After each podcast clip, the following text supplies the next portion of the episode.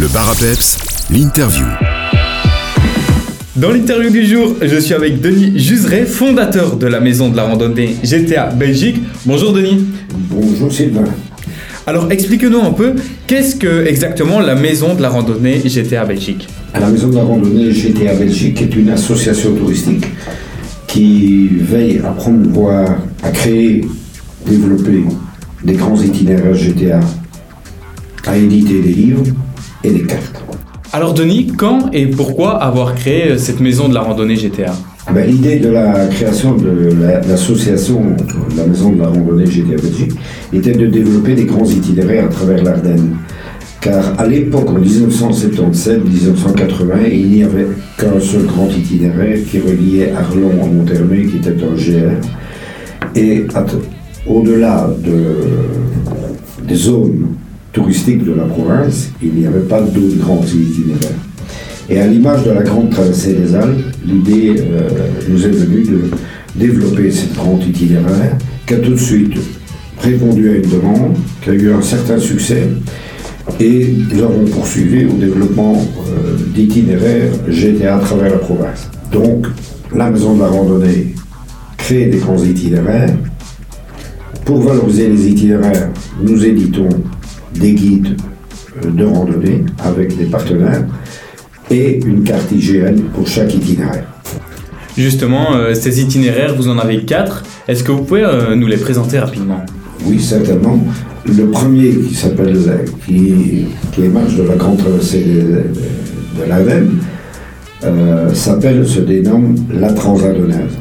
Pour quelle raison? Parce que dès qu'on a eu créé la Transadonaise, le président du syndicat d'initiative de Virton, qui était Georges Bein à l'époque, nous a contactés pour créer un grand sentier transfrontalier à travers la Gaume.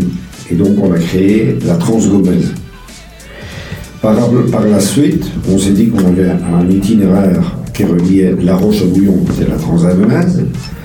Nous avions un itinéraire en boucle qui s'appelait la Transgaumaise, autour de la frontière, donc en passant par la Lorraine au départ de Virton, poursuivant vers Montmédy, Orval-Virton.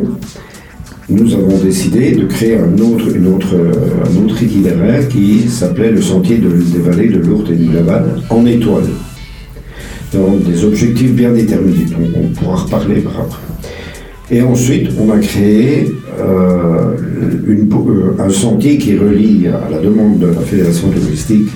On a créé un sentier pour la partie belge, mais aussi du côté Grand-Ducal avec les Grands-Ducaux, un sentier qui relie Gerolstein à Saint-Hubert. C'est le sentier qu'on appelle le sentier Rhin-Meuse, qui vient d'être reconnu maintenant par Libération Route d'Europe. Après avoir créé le sentier de Waldenheifel, du Rhin-Meuse, nous avons développé maintenant depuis trois ans un sentier pour valoriser les sites de la mémoire de la Seconde Guerre mondiale autour du pays de Bastogne. Vous savez que la bataille des Ardennes s'est élargie euh, sur un, territoire assez large et donc nous voulions mettre en évidence un petit peu euh, ces, ces faits de la mémoire. Et nous avons créé le chemin, le dernier, le chemin de la liberté, ou dénommé aussi le Freedom Trail. Et tous ces itinéraires sont reconnaissables grâce à du balisage. C'est exact, ce balisage est reconnu euh, par le commissariat général au tourisme euh, dans la charte du, du guide du balisage et il est identifié par un signe composé de deux traits, un jaune et blanc. Vous nous parliez euh, il y a quelques instants de cartes et de livres euh, pour retrouver ces itinéraires. Où est-ce qu'on peut retrouver ces différents livres et ces cartes? Alors, chaque itinéraire fait l'objet d'une édition avec le partenaire qui s'appelle La Renaissance du Livre ou chez Mardaga, puisqu'il travaille. Maintenant, c'est Mardaga qui a repris le- la Renaissance du Livre.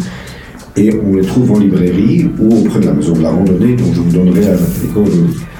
On édite aussi des cartes à l'Institut géographique national, avec l'Institut géographique national, des cartes aux 50 millièmes. Puisque le sentier est balisé, les cartes, c'est un moyen de, se retrouver facilement si on perd son chemin ou si on est un peu distrait et qu'on on se dirige vers un autre endroit. Et l'autre point aussi, c'est que sur demande, nous nous fournissons aussi des traces GPX.